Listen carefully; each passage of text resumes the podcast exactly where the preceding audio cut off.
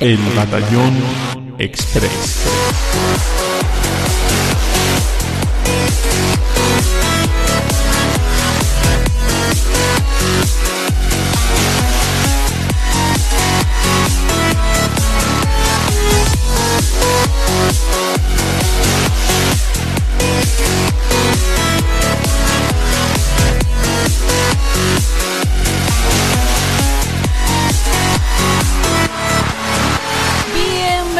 Amigos y amigas a un nuevo programa del Batallón Express, el podcast que escuchaba Kefka antes de volverse loco y el favorito de los chocobos.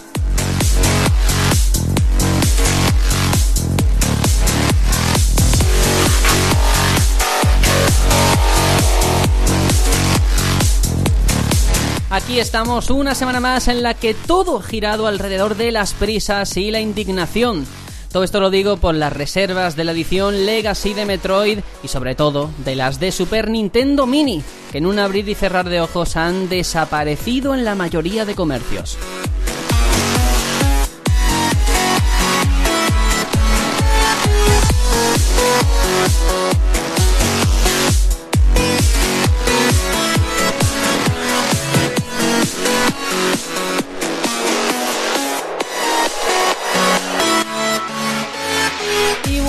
Bueno, bueno, hablaremos más adelante sobre este respecto, pero en estos momentos de verdad es en los que se ve cuando el ser humano actúa por egoísmo y por sus propios intereses sin importarle el prójimo. Desde personas que reservaban 10 consolas hasta quienes ya la vendían al triple de precio en Wallapop. El problema, por supuesto, no es solo de estos individuos, sino de Nintendo, que una vez más juega al despiste, distribuyendo pocas unidades de sus productos más demandados, dando pie a este tipo de escenarios.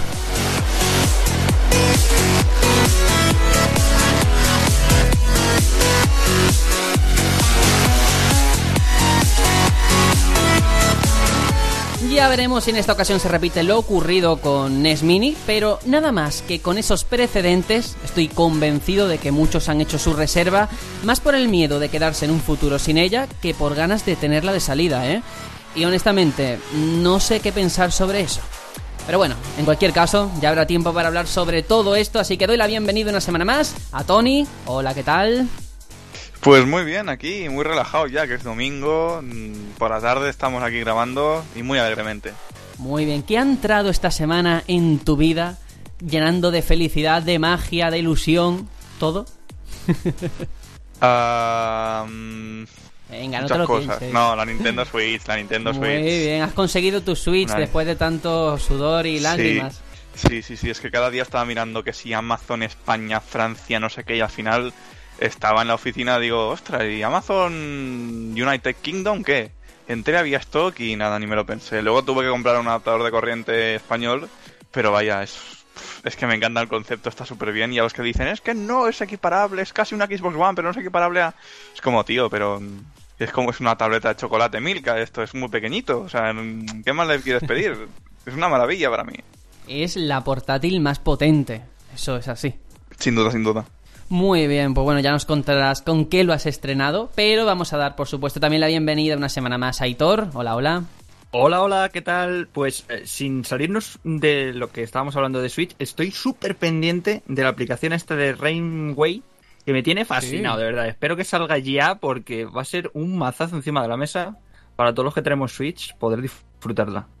¿Y cómo podemos explicarle a la gente que no sepa qué es Rainway? ¿Qué, qué es exactamente? A ver. Pues es una aplicación que está desarrollando una empresa externa a Nintendo, pero eh, se trata de una aplicación que ellos dicen que va a ser gratuita, así que punto para ellos, pero que a mí no me importaría pagar lo que valiera, porque de verdad es espectacular. Están intentando, o están consiguiendo más bien, que todos los juegos que tengamos en Steam, Origin, Uplay, los que tengamos en el PC, poder streamearlos directamente a Android, eh, web, eh, Xbox, Play, Switch y parece genial, vamos. Eh, creo que donde más se va a notar es en Switch por el hecho de que te la puedes llevar a la calle. Entonces vas a poder Sí. jugar a todo el catálogo de PC que no lo tiene de por sí Switch, donde quieras. Sale a finales de noviembre, creo, ¿no? O por ahí. Eso es, sí, sí. Las betas ya están 29. confirmadas para el 25 y en principio para el 29 ya empiezan a salir para algunas versiones. Bueno, pues ya veremos qué ocurre. Eh, yo he visto Nier Automata moviéndose en esa Switch Y madre mía, ¿eh? Madre mía. Ya ves. Tener eso Yo solo quiero decir manos. una cosa al respecto. Es que supongo que esto lo que hace es eh, hacer streaming de ejecutables, que es lo que al final son juegos. Eh, los navegadores son ejecutables también. Con lo cual yo ahí lo dejo. Bueno, no lo he entendido exactamente, la verdad. Bueno, Pero Google bueno. Chrome es un ejecutable. Por ejemplo, puedes tener navegador si esto funciona bien en la Switch. Ah, En la Switch. Por fin. ah, sí, sí, sí, sí, sí. El gran reclamo de Tony. Claro, la cosa está en luego llevarte al salón o donde sea que está la Switch un, un teclado y un de esto Bluetooth para poder, si es que funciona bien, ya veremos. Hombre, abre la puerta también a Netflix o cualquier tipo de servicio, ¿eh? Ojito. Sí, pero tener que recurrir a esto para cosas que ya deberían estar. triste. mm, sí. Bueno, señores, yo soy Sergio, presento esto, Juanjo no está esta semana y, joder, qué, mal me parece, pero yo también iba a hablar de Nintendo esta semana, es que quiero, me gusta que haya diversidad, pero en este sentido es que esta vez no ha podido ser. Yo iba a hablar de esa edición Legacy de Metroid que he podido reservar. Estuvo eh, en un segundo y desapareció de Amazon. Tengo la mía por suerte. Pero de verdad me da mucha rabia la de fans de Metroid, que no son muchos las cosas como son, porque bueno, no es una de las sagas estrella de, Nintendo comparado con otras, que se han quedado sin su versión por esos especuladores que a lo mejor con un programa, con lo que sea, han conseguido un montón de reservas y se han quedado estos pobres sin la suya. Y me parece terrible, de verdad. Porque esa gente eh, luego no apoya este tipo de iniciativas y los que de verdad están ahí día tras día esperando su Metroid no consiguen lo que quieren tras, tan- tras tanto tiempo, ¿no? Y de verdad, lamentable. Yo tengo la mía, pero me. mm, bueno, me hermano con todos aquellos que no la tienen porque sé que, que jode bastante. Y ya está, señores. Eh, hoy más que nunca vamos a hablar de Nintendo, de cosas buenas, de cosas no tan buenas, que por supuesto siempre. Pues Nintendo te da una de cal y otra de arena. Es así, ¿qué vamos a hacerle? Pero antes, vamos a la que estamos jugando para ver a qué hemos estado dándole durante esta semanita. Vamos allá.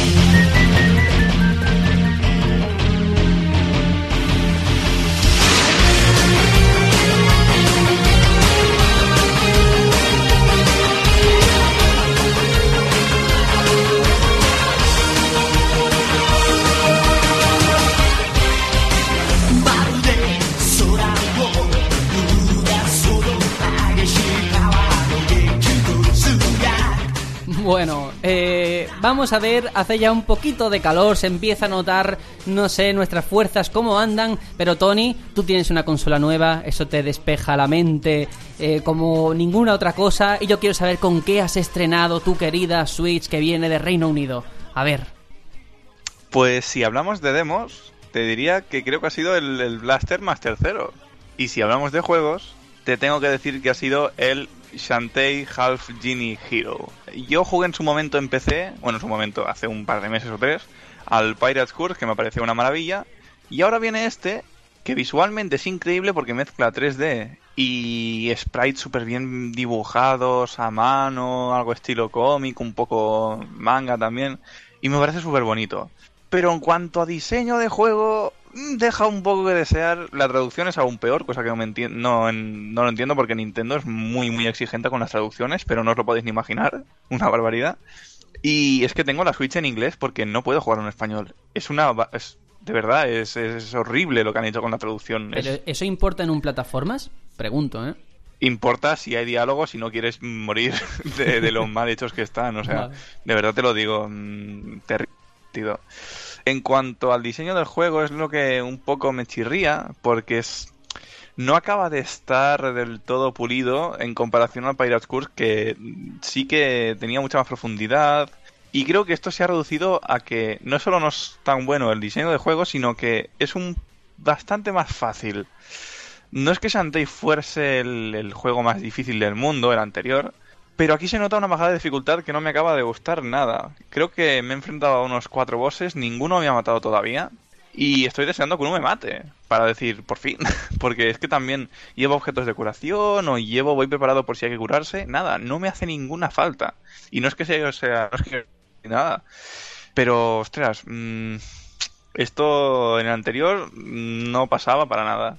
Luego hay una cosa que es la, la mecánica principal, que es que ahora Shantae se puede transformar en animales. Y cada uno tiene una habilidad espe- especial, que es súper, o sea, es una maldita pasada y es muy chulo. Desde transformarte en sirena, en, en araña, en cangrejo, en ratón, que es súper pequeñito, o sea, es muy difícil verlo y es para meterte en recovecos muy, muy chiquitines. Y en ese sentido, el juego, yo creo que es el punto más fuerte del juego y el, y el que primero entra por los ojos. Es muy, muy chulo eso. La historia, como siempre, es una mera excusa para jugar, pero de hecho es incluso peor que en el Pirates Course. Y. A ver, me ha costado 17 euros. Hostias, eso Mm, duele, ¿eh? Sí, sí, bueno, lo dice el del Boez también. Bueno, no me lo compares. Pero bueno, a ver, creo. Lo estoy disfrutando, eso no te lo puedo negar. Pero. No sé, es como que le falta algo. Como que has jugado al anterior y le falta algo de dificultad y de, de mejorar el diseño del juego. Que si lo recomiendo, hombre, pues no te puedo decir que no. Pero a lo mejor por un poquito menos de precio, me es más fácil recomendarlo. Ahora, yo lo estoy disfrutando. Pero es eso, en comparación pierde. Es que es llamativo porque la gente suele estrenar la Switch con el Zelda, o a lo mejor con el Mario Kart, con el ARMS. Yo entiendo que después de gastarte ese dineral, pues eh, uno no tiene tantos fondos.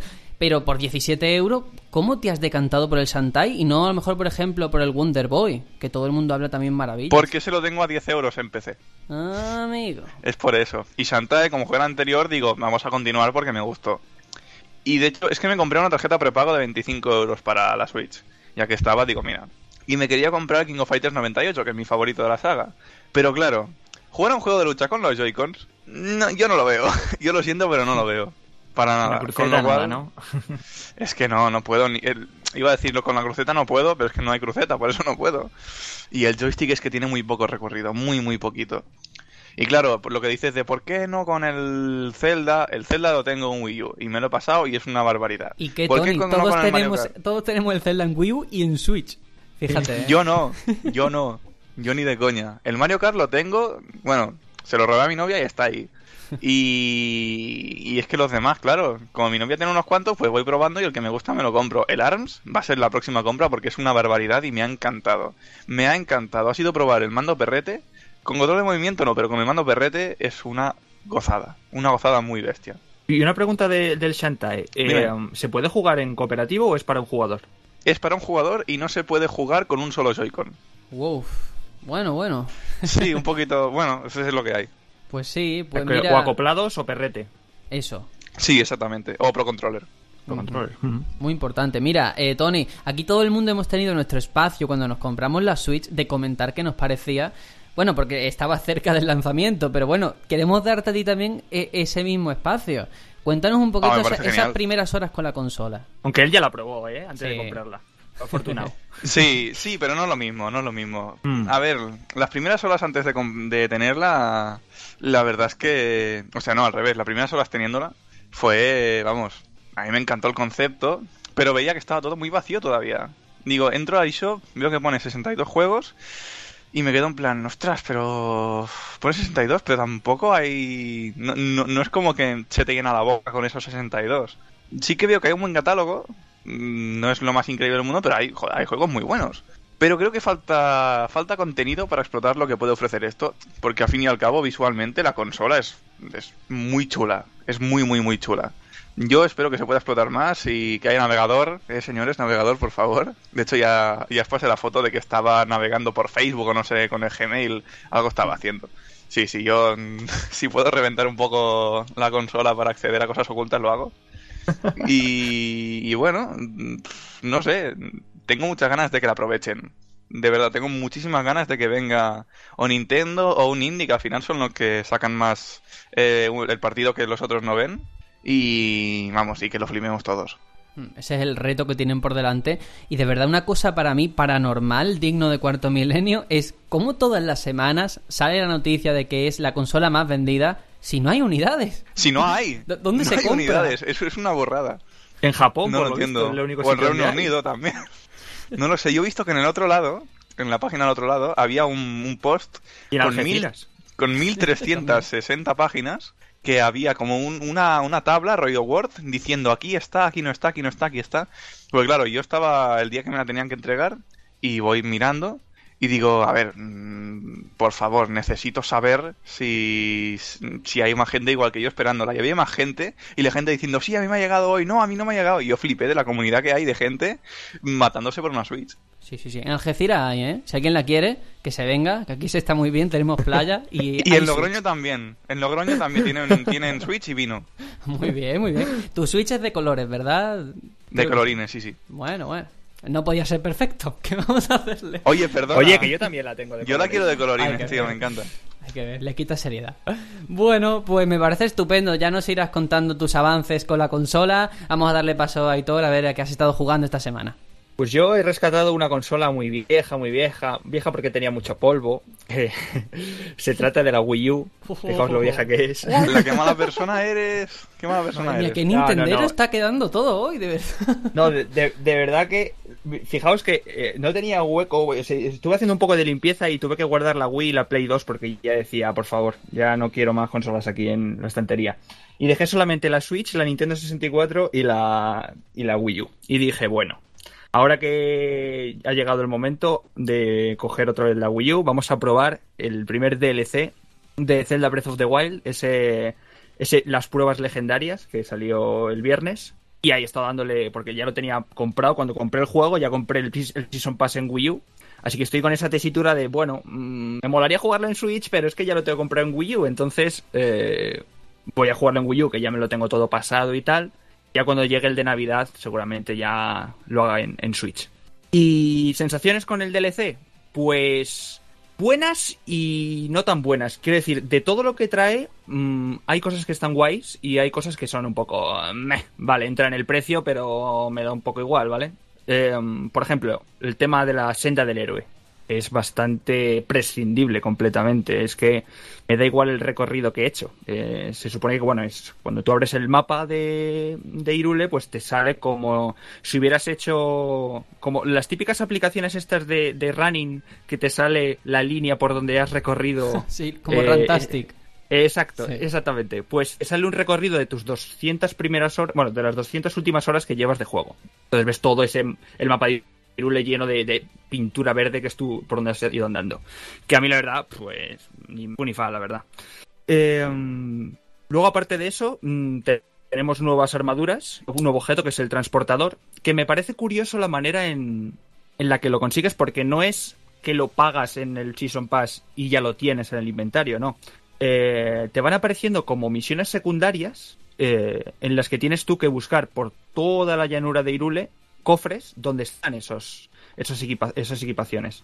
Entonces, bueno, eh, tienes que ir leyendo libros en las postas y tal, y te van dando como pistas de este objeto antiguo se encuentra en una prisión o donde se encierran los malhechores, tal, y entonces ya tú tienes que decir, ah, vale, pues tengo que buscar una cárcel o tal. Entonces no es tan sencillo, ¿no? Algunos incluso está bastante bien oculto y cuesta, cuesta lo suyo.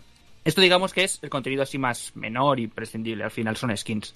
Ahora, lo más tocho de, de este primer DLC, el Santuario de la Espada, que es este, Eso, eso. este nuevo este nuevo templo gigante que, que han añadido, que tengo que decir que me ha sorprendido para bien porque no es el típico santuario que podíamos encontrar en Wind Waker o en Twilight Princess, en el que, bueno, tú entras, empiezas a matar enemigos, a subir o a bajar plantas, dependiendo, y cuando llegas al final recompensa. No, tiene un aliciente extra, y es el tema de que tú cuando entras, te despojan de todo lo que tienes, ropa, armas, comida, no puedes usar eh, los, las características especiales de los héroes que has salvado, o sea, de Mifa, Durbosa, todo eso, no puedes usarlo, está escapado completamente, no puedes usar amigos dentro, solamente te dejan usar el resto de módulos, las bombas, el imán, todo eso, pues eso sí, el resto empiezas desnudo completamente y tienes que surtirte del entorno de los enemigos para armarte con armas mejores, eh, arcos y demás. Entonces, vas superando rondas y eh, tengo que decir que es complicado, ¿eh? Mm, por así decirlo, el templo se divide en tres secciones, la sección inicial, la intermedia y la final. Yo me he llegado a pasar solamente la inicial y muy apurado, de un golpe, o sea, me quedaba un toque para matarme. Y ahora estoy con la intermedia y es que de la tercera mm, sala, del tercer piso, no paso. O sea, fijaos la dificultad. Eh, es en plan, me parece muy bien que te hayas chetado durante todo el juego, pero aquí mm, mando yo, ¿no? Mm, aquí mis normas y aquí tienes que demostrar que eres un eres bueno jugando a esto.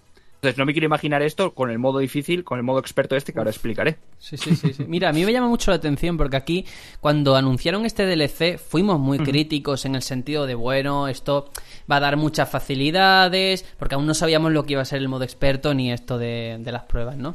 Pero eh, al final se ha visto que no tanto, ¿no? Como que está repartido. Hay cosas que es un poquito más casual o para facilitarte la vida y otras que todo lo contrario. A mí me llama Claro. la atención una cosa que han mencionado, o sea, que no lo has contado, pero que quiero saberlo, que es lo de la máscara para, para los colocs. Porque es un Claro. reto que mucha gente se ha planteado para el verano, ¿eh? Los 900 que hay. Pues oye, tienen para todo el verano prácticamente, sí, sí. ¿Eso te ayuda? Pues sí, claro, eh, lo- es lo que decía, ¿no? Eh, cuando empiezas el, el- O sea, cuando cargas partida con el DLC ya adquirido, eh, te sale una serie de misiones y entre ellas están pues todos estos objetos, eh, que si la máscara de Mayora, que si la ropa de Tingle, que si eso, el- el- el- la máscara de Kolog.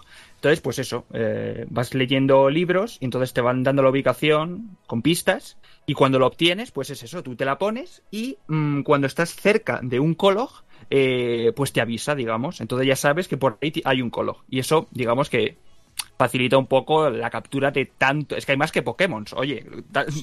hay más Kologs que Pokémon. Entonces está muy bien, ¿no? Igual que lo del transportador. El transportador, pues es un objeto eh, que tú lo dejas en una ubicación.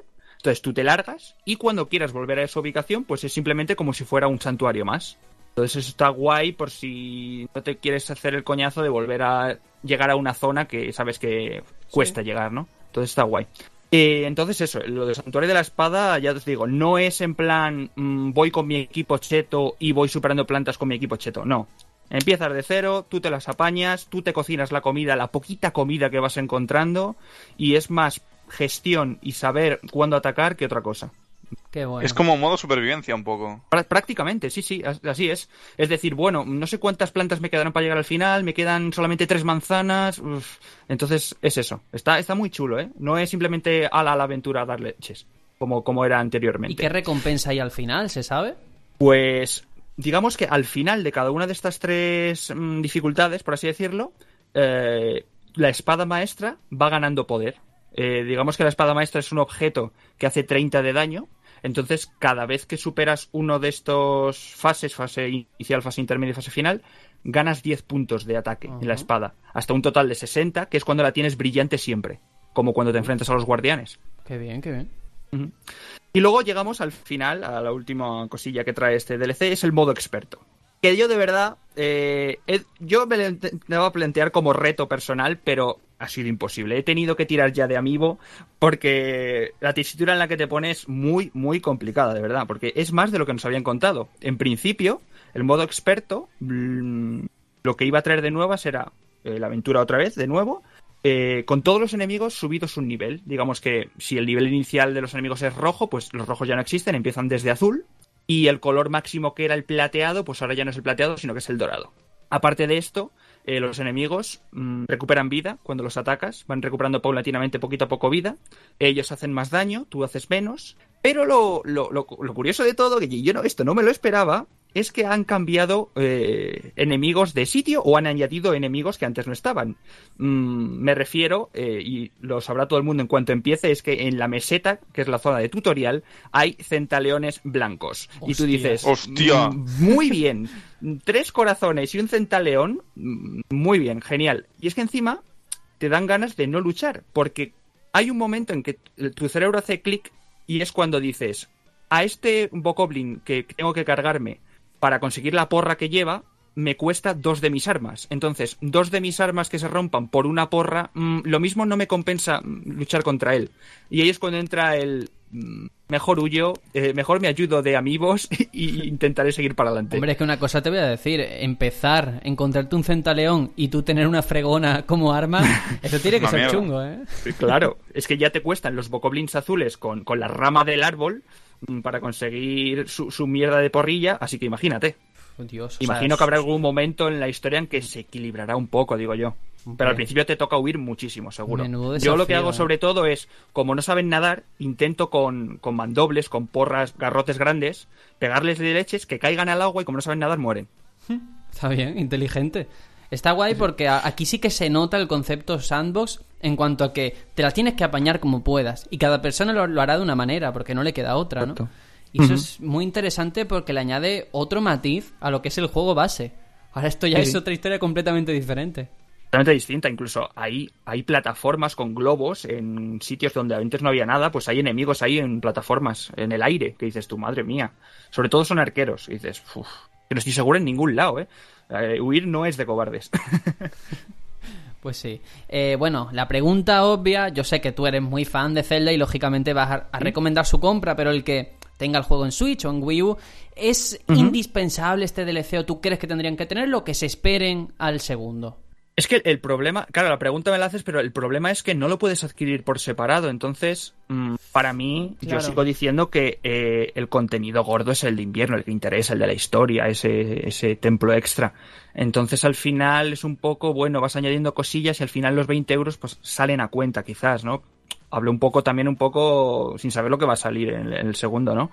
Pero si eres fan, sí, cómpratelo. Si no, no lo eres, espérate, espérate porque nos falta, hay información todavía sesgada. Mm, Tenemos esas pinceladas del segundo que es para mí el que vale los, no, a lo mejor no los 20, pero a lo mejor sí que vale 12 o 15 del- de, todo el Season Pass. Entonces veremos. sí, yo recomendaría esperar. Sí, porque además en el, en el direct, en el spotlight del E3, nos trolearon un poco ¿eh? con ese vídeo del segundo DLC que era un montaje en sepia y tampoco aportaba nada, ¿no? O sea que no, No, sabemos a nivel nada. argumental ni de qué irá ni nada. Hay mucha teoría por el tema del, del fanart, bueno, el fanart, no, el artwork oficial que enseñaron, de que salía Zelda con, con los campeones, con los elegidos. Ya empiezan a surgir rumores fuertes de, ah, si sales que la puedes controlar a Zelda, ya veremos. Yo personalmente creo que tiene que ver con, con los campeones. Si no me hubiesen enseñado ni eso, ni hubiese estado el pack de amiibo de, de los campeones. O al menos, no pack, porque no sabemos si aquí llegarán pack como en Japón, pero no hubiesen hecho los amigos de los campeones si no va a estar relacionado con campeones. Y ojito no, con a estas Zelda, alturas. ¿eh? Ojito con Zelda, Sí, sí, el ojito. papel que pueda tener. Pues, Hombre, ya hemos visto qué papel tiene en el, en el juego y me alegro, me alegro de la celda que hemos tenido en este juego. Bueno, pues vamos a dejarlo ahí. Eh, yo os prometo de verdad a los que estéis escuchando esto que nosotros hacemos la escaleta como dos horas antes del programa, no sabemos de qué vamos a hablar realmente, no está patrocinado por Nintendo este programa, Pero estamos abiertos a ello, ¿eh? pero oye, mira, sí, si sí. alguna Si nos copia que nos quieran llevar. Super NES. Eso, eso, por favor. no, hombre. Yo voy a hablar esta semana, por poner un poco el contrapunto, de Episode Pronto, el DLC de Final Fantasy XV, el segundo de estos dedicados a los personajes. El primero fue el de Gladio, que también lo traje aquí. Y este de pronto, pues igual, vale 4,99€. Eh, la duración oscila una hora y media, dos horas, según la prisa que tengas o cómo te lo hagas. Y la gracia estaba en que aquí la historia era en torno a pronto qué ocurre en ese momento en el que desaparece de la historia, lo voy a dejar ahí, no voy a decir absolutamente nada, he estado a punto.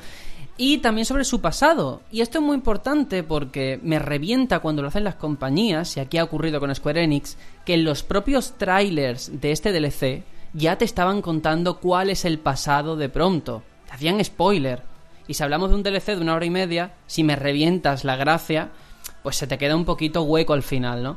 Aún así, eh, para la gente que jugase a Final Fantasy XV, que le encantasen los personajes, sobre todo pronto, evidentemente, les va a gustar muchísimo. Para mí, muchísimo eh, más redondo, siendo lo que es un DLC, que el primero, ¿eh? Sé que hay muchas críticas porque aquí se apuesta por una jugabilidad muy shooter. eh, pronto utiliza armas, podemos eh, utilizar coberturas, disparar con lanzagranadas, con rifles, con metralletas. Es casi como una especie de Call of Duty, pero mal hecho, lógicamente, porque este juego, eh, a nivel de apuntado de posibilidades, es que están pañales. Se nota que son mecánicas que han añadido eh, así de buenas a primeras para este DLC y que no se van a utilizar más. Pero aun con todo, yo creo que es más divertido. mm, tiene momentos que de verdad te, te- te tocan la patata. Y eso dice mucho. Eh, me quedo con dos cositas únicamente. El momento en el que esto se ha visto en los trailers, te subes a una moto y entras en todo lo que tiene que ver con un escenario nevado, que es cas- casi como un sandbox, una zona pequeña en la que sí que puedes hacer lo que te quiera, lo que tú quieras, hay encargos, se pierde la linealidad del resto de la historia, por lo cual incluso puedes mejorarte la moto, no se reduce a esa hora y media, como digo, quien quiere invertir un poquito más esos 5 euros puede perderse un poco en este lugar helado y matar lobos o lo que le apetezca. Y lo otro que quería comentar es que aparte de este DLC, que quien quiera lo puede pagar y quien no, eh, quien quiera no lo paga, hay una actualización gratuita para el juego base, que es así que todo el mundo la tiene que tener instalada, que añade por fin el coche todoterreno. ¿Esto qué significa? Que ya no hace falta ir por la carretera, esa linealidad se pierde, podemos hacer el cabra. Hay limitaciones, todo hay que decirlo, ¿eh? Eh, de hecho, ahora tenemos la gasolina. En la historia principal llegaba a un punto en el que podías tenerla infinita. Aquí no, aquí te obligan a repostar cada X tiempo. Pero oye, es que mola mucho. O sea, Pero sube todas las cuestas posibles. Lo sube todo, lo baja todo. puedes atropellar enemigos. Bien. que eso es como los caballos en Eso Skyrim, mola. ¿no? eso mola mucho, sí, sí. A ver, el frame rate es una mierda. En el momento en el que te subes al, al coche y te sales del camino marcado, también tengo que comentar esto. Que a lo mejor eh, vas por la carretera, bien. Ahora te vas al, bos- al bosque y aquello es. Vamos. ¿Qué tendrán los bosques que en todo el juego bajan los frames? Digo, malditos bosques. y luego lo- los árboles que son indestructibles, ¿sabes? Hay algunos que parece que están hechos con, yo qué sé, con acero inoxidable o lo que sea, que no lo puedes reventar ni con un coche. Pero aún con todo, de verdad, una actualización que merece mucho la pena. La historia de pronto muy interesante. Y ojo, porque al final hay como una recompensa para el que lo termine este DLC. Un pequeño teaser de lo que va a ser el de Ignis. Y solo diré que no va a ser un Cooking Mama. Tranquilidad, porque va a ser muy oscuro por lo que se ha visto, ¿eh? Así que ahí está mi recomendación. Yo tengo una pregunta que hacerte, Sergio. Has, has dicho que este prompto se, se tiraba mucho al, al shooter, ¿no? A- Sí. La jugabilidad era muy shooter. ¿Le ves parecidos en cuanto a, a jugabilidad, obviamente, con el Dirge of Cerberus de Final 7? Pues esa es la como la, la referencia que te mete, que te viene a la mente más inmediata, efectivamente. Pero aquí eh, es que es, es todo tan pobre y yo lo comprendo porque tampoco podemos exigirle lo mismo que un juego que basa todas sus mecánicas en eso, ¿no? Aquí no, hay coberturas, pero son como muy toscas a la hora de acercarte a ellas, el apuntado también. Incluso han metido, porque todos eh, los escenarios son pasillos eh, que te mueves dentro de un laboratorio y quiere como parecer como Metal Gear, incluso hay sigilo. Pero el sigilo, pues te puedes imaginar cómo es de malo, ¿no? O sea, la inteligencia artificial también de los enemigos es de hartas de reír. Y al final tú dices, bueno, pero es que no tiene sentido el sigilo eh, en este tipo de juegos. Porque es que te da igual que te descubran o no. O te descubren sin tú hacer nada. Pero está ahí. Yo veo la intención, veo la ambición. También es cierto que por las redes sociales, en nuestra cuenta del batallón, había como mucha gente muy crítica, y en parte lo entiendo, pero en parte no, con este DLC, diciendo, bueno, se han cargado la saga Final Fantasy, porque esto ya no tiene nada que ver con el rol. A ver, señores, no saquemos tampoco las cosas del, del tiesto. Esto no deja de ser un DLC, una experiencia aparte, como hemos tenido la de Gladio, que al fin y al cabo parecía un Devil May Cry, por decirte algo, ¿no?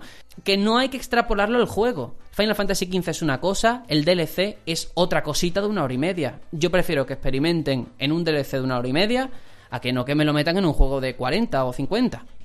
Así que bueno, que no tengáis miedo, que es divertido, que argumentalmente aporta cosas si no os habéis spoileado, que eso es crucial. Pues genial, ¿y a de precio? 5 o 6 euros, ¿no? Sí, 4.99. Podéis pillar el pase de temporada, pero yo diré la verdad, yo lo estoy comprando por separado porque luego al final sí que saldrá más Por si acaso. Sí, sí, Sale pero- mejor, ¿no? Sí, porque son 4,99, pues me lo gasto a lo mejor en una hamburguesa o en cualquier mierda y digo, joder, pues es que no, va, no es tanto dinero. Luego, como además digo, tiene como récords de a ver en, en qué duración te lo has terminado, tiene sus logros, como un sistema por rondas como en el primer DLC que se llama Suma y Sigue. O sea que veo una intención de verdad de que de darle de darle pues peso al DLC siendo lo que es y valiendo lo que cuesta. Así que ahí está. Bueno, señores, lo dejamos aquí si os parece porque nos espera por delante un debate interesante, hablar de esa Super Nintendo Mini, pero antes vamos a escuchar las vías de contacto y volvemos en un periquete.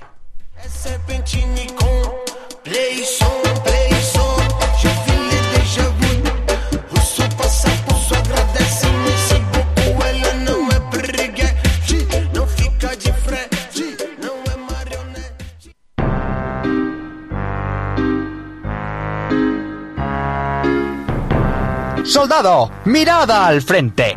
Somos el Batallón Pluto. Si quieres seguir informado de la actualidad y escuchar los mejores debates y opiniones de la industria del videojuego, te recomiendo encarecidamente que sigas nuestro podcast semanal en iBox y iTunes. Además, también tenemos página web www.elbatallonpluto.com. Y si no, también puedes seguirnos por redes sociales. Estamos en Twitter y Facebook. Además, cualquier duda, sugerencia, queja o nota de voz que queráis que pongamos en el programa, podéis hacérnosla saber en info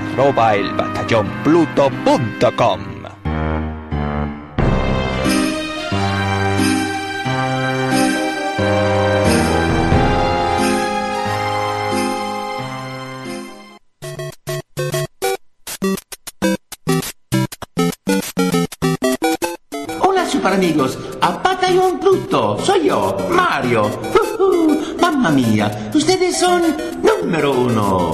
Vosotros también.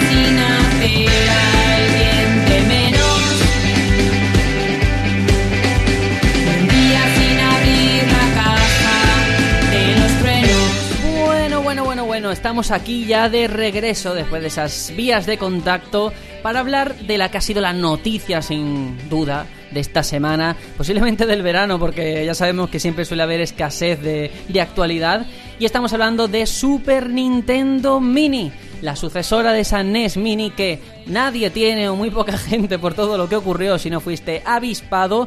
Y en esta ocasión le vamos a tener el 29 de septiembre por 80 euros con dos mandos y 20 más un juego. Esto lo vamos a explicar ahora dentro de un ratito, lo de 20 más 1, el catálogo también. Pero yo quiero saber rápidamente qué os ha parecido esta noticia que ha venido de sopetón, el precio y aquello de los dos mandos. Eh, Tony, empiezo contigo. Pues a ver, yo que costase 80 euros al principio era como, uy, pero ¿qué ha pasado aquí? Luego veo que tiene dos mandos, digo, bueno, falta un poquito más. Luego veo el catálogo en comparación al de NES, digo, vale, me interesa más. Y luego veo que pone Star Fox 2 y ahí se- y así que digo, Sergio, me está estimando, o sea, me está estimando. y que no, que no, que es de Nintendo, tal, no sé qué. Entro en Twitter y efectivamente, es Star Fox 2. Y claro, mm, yo me quedo con cara de, pues vamos a reservar esto ya mismo. He alucinado. Y la O sea, tienes reservada, ¿no? La tengo reservada. Fui a la tienda, fui al game, tardaron 15 minutos en hacer la reserva porque estaba todo colapsadísimo. De hecho, recuerdo, vino una chica que trabajaba en el game, entraba a trabajar, dice, le dice a su compañero, no vas a poder fichar con la tarjeta porque está todo colapsado y la chica flipando. Y uff, yo le tengo ganas, pero le tengo ganas a Star Fox. No sé si a la consola como tal acabaré cediendo a la reserva, no lo sé. Por ahora me la quedo. Pero en el momento fue el, el arirón de vamos a reservar esto ya, es Star Fox 2. Muy bien. Y uff, yo la espero con ansias. Muy bien, pues eh, Aitor, yo no sé si tú estabas tan ilusionado o le achacas algún pero a esta noticia. Yo, la verdad, a mí me pilló conduciendo cuando tú nos avisaste de que lo- eh, el anuncio se había producido. El anuncio esperable, yo creo. No mentimos a nadie si decimos que cuando salió la NES y el éxito que tuvo, nos esperábamos que Nintendo sacase tarde o temprano una revisión de la Super Nintendo. Lo que no me esperaba es que lo hiciese, o sea, que saliese tan pronto. Me estoy mirando datos, la, la NES Mini salió en noviembre. Y esta Super Nintendo va a salir a finales de septiembre. Y eso me hace pensar de que lo que dijeron de que va a ser producida durante hasta final de año, mm, puede que sí que se cumpla, ¿eh? Puede que eh, haya stock de Super Nintendo constante, vaya saliendo hasta, hasta finales de este año. Mm, Pero Ellos mira, han dicho que solo es de 2017 esta Eso consola, es. que más allá no. Sí, pero eso también eh, hay que ponerlo en cuarentena y a ver qué ocurre, porque ahora se empiezan a entender algunas decisiones raras en su momento. Ese corte de producción de NES Mini, que era en plan, pero si tío, estás vendiendo más que Wii U, ¿cómo lo quitas? Pues claro, la quitas, creas demanda, sacas Super Nintendo Mini y lo petas. ¿Harán lo mismo ahora con una Nintendo 64 mini? Pff, vete tú a saber. Me parece un juego un poquito zafio y sucio. Sí, eso Porque, es. pero bueno, entendemos que también las empresas, por desgracia, funcionan muchas veces así. Y, Sí. y es lo que hay. Yo lo que no entiendo, me parece muy bien que quieran sacar revisiones de sus consolas clásicas, pero ¿por qué de año a año? Quiero decir, no veo excusa de vamos a parar la de NES para sacar la de Super NES. Deja un poco más de espacio a la de NES. Dentro de dos años saca la de Super NES. Yo y creo sigas que ganando es pasta. por aprovechar el tirón. Quiero decirte, ahora mismo todo el mundo sabe lo que ha pasado con NES Mini y como decía en la introducción, la gente se la está pillando, se la está reservando solamente por el miedo de no tenerla. Y a lo mejor nunca la querían tener, pero esto es lo que crea, ¿no? Esta especie de, de psicosis colectiva que da un poquito de miedo incluso. Pero pero es me parece una técnica un poco zafia, como digo, y sin embargo, como tú dices, bueno, ¿y por qué no esperan un poquito más entre consola y consola? Mira lo que ha pasado con ejemplos como yo que sé, la Mega Drive portátil, la Neo Geo portátil, esta- estas consolas que sacan y están en el Mediamar por dos duros y la gente no compra.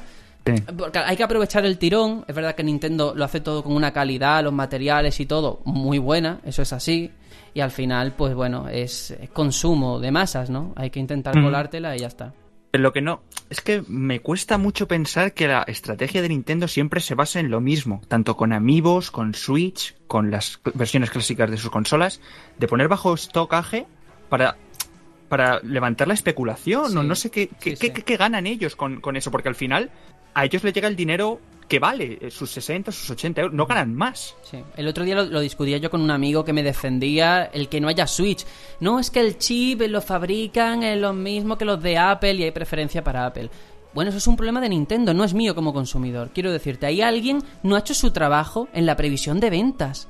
Y esto viene de muy lejos. ¿Cómo puede ser? Yo me acuerdo las colas en los supermercados a las 7 de la mañana, que estaba todavía el establecimiento cerrado, para comprar una Wii, porque no había Wii. Ocurrió con, bueno, con Wii U, la pobre no. Ha ocurrido con Switch, ha ocurrido con la edición de Metroid como cuento, ha ocurrido con muchísima. Cada vez que sale algo de Nintendo, y lo tengo que contar, yo todas las reservas, casi todas que tengo, son de productos de Nintendo. Y no es porque esté loco por tenerla en mi casa, sino por el miedo de no tenerlo. Y eso, de verdad, me parece una enorme cagada, y hay que reivindicarlo y decirlo aquí. Pobrecillos los trabajadores del game que estuvieron con el tema de las reservas. Hubo muchos errores y también hay que decir que lo hicieron muy bien con el tema de que solamente una por persona. Estuvo rulando Sí, por ahí una foto loable. de uno que tenía 10 10. y, y al final a esa gente lo han, lo han quitado de en medio porque es que no es para menos. Y desde aquí también mandar un saludo, por cierto, a Juanma del podcast Radio Rapture, que ha sido el vendedor de game que más vendió durante ese día en toda España. No me digas. ¿Qué me dices? Tal cual, imagínate. Así que mira, hizo muy bien su trabajo. Bueno. Si os parece, vamos a meternos en lo que es el catálogo europeo. Porque hay varios títulos muy interesantes sin duda. A lo mejor echáis en falta otros, ahora lo comentamos. Primero Contra 3 de Alien Wars, Donkey Kong Country, Earthbound, Final Fantasy 3, que ya sabéis que es el 6 aquí, F0, Kirby Superstar, Kirby Dream Course, The Legend of Zelda Link to the Past, Mega Man X, eh, Secret of Mana, Star Fox, Star Fox 2, ¡Vamos! eh, Street Fighter 2 Turbo Hyper Fighting, Super Castlevania 4, Super Ghosts and Ghost, Super Mario Kart, Super Mario RPG, Super Mario World, Super Metroid, Super Punch Out y Yoshi Island. Todos juegazos, yo creo que podemos estar Mm. de acuerdo, pero Sí. hay ausencias. O sea, ¿por qué con NES Mini sacaron más eh, juegos y aquí que Super Nintendo tenía muchísimos de muchísima más calidad, me sacas 20 más 1, ¿no? Yo he hecho en falta Chrono Trigger, por ejemplo, o quitar Yo un creo que te puedo contestar. Te puedo contestar esa pregunta de por qué menos. A ver. Al final, mm, yo creo que si meten más juegos, la consola se va de precio. O sea, se va a 100 pavos. Porque Si solamente... hay ¿Qué que va? Pero si eso ya está hecho. Claro. Quiero decir- no, no, pero a- escucharme. eh, solamente hay que fijarse en la eShop. Tú, un juego de la eShop de NES te vale 5. Y uno de Nintendo 64 te vale 10 o 15. Entonces ellos aplican la misma regla para esto. Aunque sean ROMs, pero vale lo que vale. Para ellos es dinero. Entonces, eh, los de NES, pues nos salían a. Yo creo que eran 2 euros el juego al final. Y aquí, pues, para ellos a lo mejor vale 5 cada juego. Uf, no sé si comprarte yo ese argumento, ¿eh? A ver, a mí la lista, todos son juegazos. Antes fuera de micro lo he comentado que a lo mejor con NES Mini también es por la generación, ¿no? Porque nos pilla ya muy atrás. Eran otro tipo de juegos de la época, las mecánicas son más, eh, más rudas, ¿no? Un poco más arcaicas.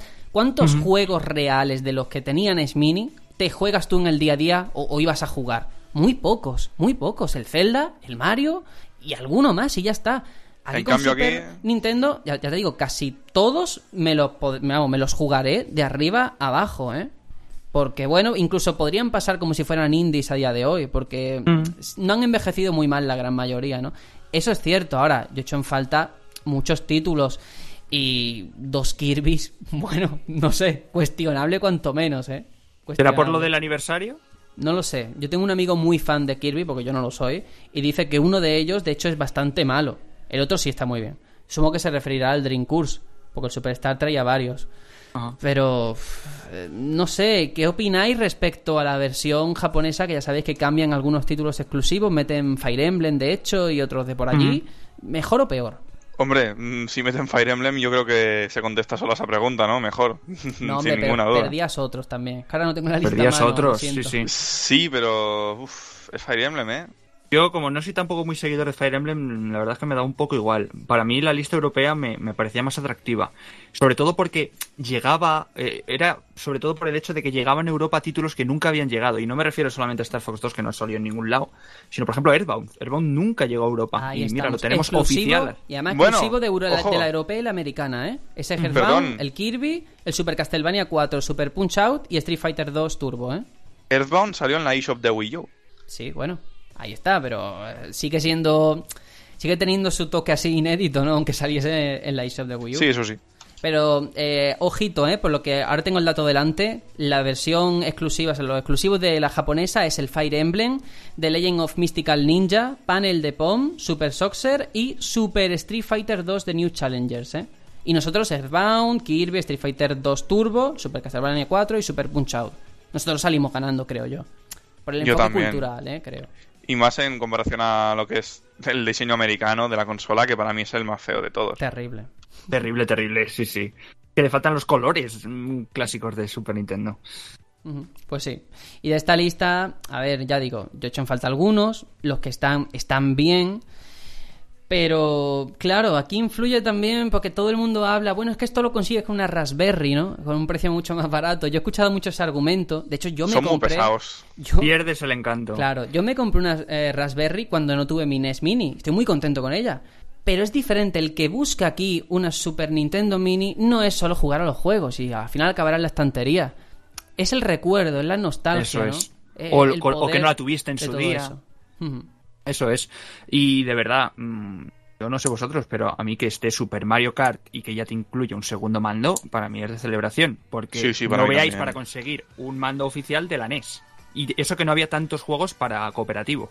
No, los mandos los he encontrado bastante, ¿eh? Hoy en día siguen estando en MediaMarkt por unos 10 euros. Pero son los de terceras compañías, ¿no? No, no, no, son los oficiales. No sé. Sí, sí, sí, y en Barcelona. Bueno, a ver, habrá de todo. Pero sí que quiero, antes de, de irnos o de pasar de punto, Star Fox 2. Esta gran incorporación que lo ha rescatado del olvido Nintendo cuando nadie lo esperaba, ¿no? Podrían haber cambiado, en vez de Star Fox 2, meter Chrono Trigger o cualquier otro clasicazo y han optado por esto. Una decisión, no voy a decir arriesgada porque al final la consola te la van a vender igual, pero sí que rara cuanto menos, ¿no? Y buena, es una alegría al fin y al cabo. Es muy extraña, pero claro, si te sacan un juego que no han sacado en la vida, eso es que es, claro, es una exclusividad para una consola que nadie se esperaba. Y una exclusividad que, que no salió en su momento, ya sabemos por qué. Y eso que estaba acabada. Claro, estaba acabada. Y es como... y, el, y el creador de Star Fox 2, de hecho, no sabía que iba a salir. Cuando le Sí, sí. preguntaron, ¿qué opinas de que, va a salir? Yo, ¿Cómo que va a salir? claro, es como... wow. Escupió el café que tenía en la boca. No, no, no, pero claro, tú imagínate, haces un trabajo de hace 20 años ya casi. No, es que va a salir ahora. ¿Cómo que va a salir ahora? ¿Qué me estás contando? Claro, y luego el tío dijo, no, las alfas que hay rolando por internet no son el juego final. El juego final tenía elementos roguelike. O sea, flipa. Hostias. Es que es eso, hay muchas ROMs, es verdad que los propios fans han intentado recomponerlo en todos estos años, pero si os fijáis, esta es la experiencia más cercana que vamos a tener a jugarlo como se tenía que jugar, ¿no? En una Super Claro. Nintendo. Con su mando, todo. Es verdad. Sí, Yo lo que espero es que le traten como un juego de verdad, ¿eh? ¿A qué te refieres? Yo, yo lo voy a tratar como un juego de verdad, hombre, faltaría más. ¿Con su review dices? Que tenga una review digna. Bueno, que no lo es un juego que, un que ha salido ahora de Nintendo, o sea que... yo qué sé. Yo creo que a día de hoy, ya hemos tenido también este debate incluso entre nosotros, hacer un análisis de Star Fox 2. Quiero decirte, el análisis también la función que cumple es que alguien se vaya a comprar un juego o no. Aquí te compras la Claro. consola. Es que Sí. Claro. lo quieras jugar o no lo vas a tener. Que por cierto tienes que desbloquear jugando la primera fase del Star Fox Sí. 1, ¿eh? Cierto. Curioso y raro, pero vaya, que tampoco tiene gran cosa. Ujú. Pues sí. Yo creo que la mejor justicia es hacer un buen reportaje, explicarle a la gente por qué es interesante que exista este Star Fox 2, toda la herencia que ha tenido luego en juegos posteriores, el Command DS, el Zero de Wii U y, y el legado que ha dejado, ¿no? Sí, sí, incluso hay cosas del 0 que salieron del 2. El Robopollo, Eso es. es una gozada, ¿eh? De verdad. Pues sí. Yo no sé, en, en aquella época, bueno, un poquito más adelante por cuestión de edad, ¿jugaste ya a la Super Nintendo o este va a ser el momento de darle? Es el momento. Es Es el el momento. momento. No pude y, y- y de verdad, ¿eh? es mi consola de que dije, no la pude disfrutar, le tenía muchas ganas, nunca he conseguido ninguna. Porque GameCube tampoco la tengo, pero sí que la tenía en casa de un primo y tal, y sí que puedo jugarla. Pero de verdad que Super Nintendo la necesitaba en mi vida. Pues sí, qué pena que no está Juanjo aquí porque este era su programa, hay que decirlo así.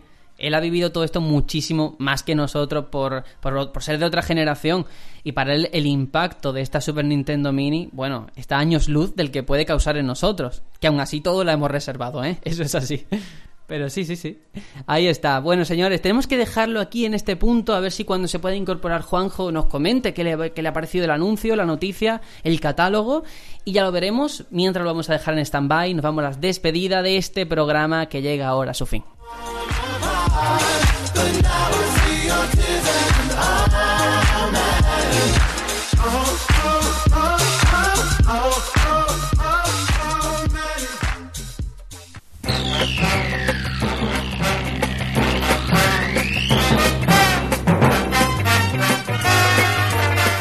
Antes de la despedida vamos un poquito a comentar los mensajes que nos han llegado durante esta semana en el último, el Batallón Express número 6. Que los agradecemos todos. To- todísimos, todos. Sí, señor.